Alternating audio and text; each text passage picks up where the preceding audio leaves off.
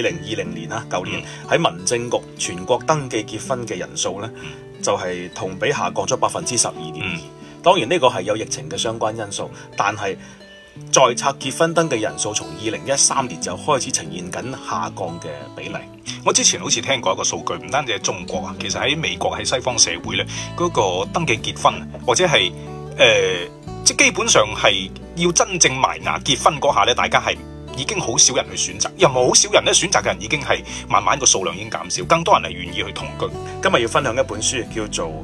私人生活的變革》，好似好多以前嘅嘢叫做傳統價值觀。嗯佢其實佢唔係靠話説教咁樣樣嚟傳承落嚟，嗯唔係話阿爸教、阿媽教、老嗯師教，唔單止佢係有實實在在嘅利益傳遞，嗯或者係你同爸爸媽媽住埋一齊啦，嗯咁啊供書教學啊，嗯咁或者係家產嘅傳承啊，等等係各方各面經濟生活傳承某啲嘅價值觀。嗯但係隨住呢個經濟基礎嘅變化嘅時候呢嗯，好、多嘢就唔同啦。以前係阿爸講咗算啊嘛，父母家長講咗算啊嘛，所以我哋以前叫封建制、家長制咁。但係而家咧，家長講咗唔算。咁以前點解家長講咗算咧？係因為以前家長喺家族裏邊佢係擁有絕對嘅權力嘅，包括佢分配。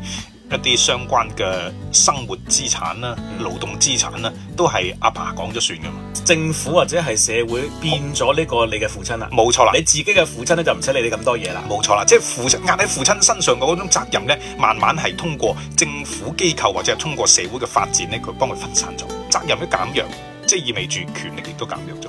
亦都係因為呢個權力減弱，所以呢本書當中提到出現好多嘅代際衝突，嗯，年輕人同父母經常會出現嘈交。咁你每個人一間房，咁亦即係你自己個私人空間構建咗一個邊界，咁即係原來嗰種嗰種無邊界嘅生活方式已經係已經係俾有邊界嘅生活方式打破咗。嗱，即係本來個邏輯應該係咁講嘅。過去要同屋企人同一屋檐下，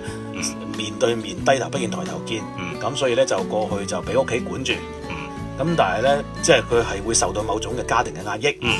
咁但係今天呢，就家人對你嘅約束就少咗啦。嗯，咁但係理論上就應該係會冇咁壓抑啊冇，咁一天性係解放自由㗎啦。係。但係點解喺呢個輿論場上面、互聯網上面，仲有咁多嘅壓抑呢？嗯誒嗱、對於呢件事呢，其實誒、呃、嚴文祥先生啊，嗯我喺網上搜索過佢，佢有一個好經典嘅論點，嗯佢就講到呢、個嘅呢、個當代人，佢哋喺獨立即係追求個性獨立嘅過程當中呢，係產生咗一個無公德嘅獨立個體群體出嚟。嗯咩意思呢？而家好多嘅朋友呢，很老俗，消費上獨立， 但係經濟上就唔獨立啦。即係老豆，你俾錢我，你唔好理我做乜嘢。 係我自己搞掂，唔使你管啊。消費上獨立，但係經濟上唔獨立。因此呢，其實好多嘅所謂壓抑呢，嗯你發唔發現其實好多嘅壓抑係即係個人喺慾望、消費層面嘅無序擴張，而導致產生嘅。嗯，即係呢呢個係一種相爭啊嘛，嗯即係佢越嚟越趨向，越嚟越趨向一種一種混亂嘅狀態。所以你依家所我哋而家見到嘅網上面嘅所謂一啲表現出嚟嘅壓抑咧，其實就係一種叫做情緒嘅宣泄，消費力不匹配自己慾望咁樣嘅呢種叫做壓抑，而並不是傳統話好似梁山伯與祝英台咁家庭對你嘅呢個慾望嘅控制而產生嘅壓抑。